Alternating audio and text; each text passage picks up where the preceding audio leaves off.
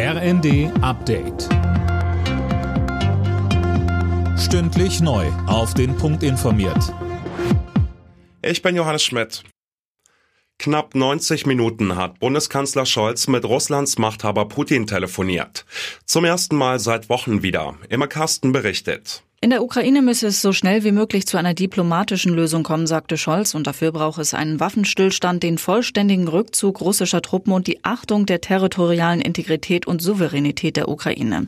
Weitere Annexionsschritte Russlands würden nicht unbeantwortet bleiben, so der Kanzler, und was die Lage an Europas größtem Atomkraftwerk Saporizhia angeht, da müssten weitere Eskalationsschritte unbedingt vermieden werden. Das AKW war ja zuletzt nach Dauerbeschuss komplett heruntergefahren worden.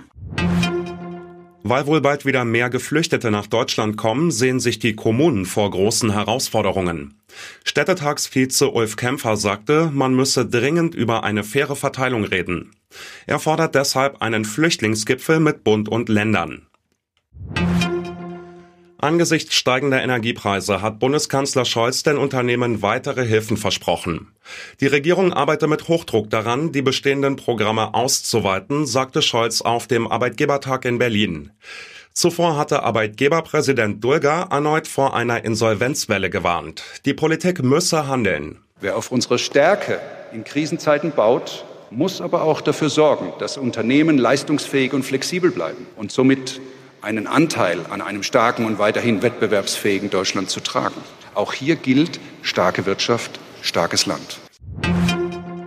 Die Bayern haben das erste Wiedersehen mit ihrem Ex-Stürmerstar Robert Lewandowski für sich entschieden.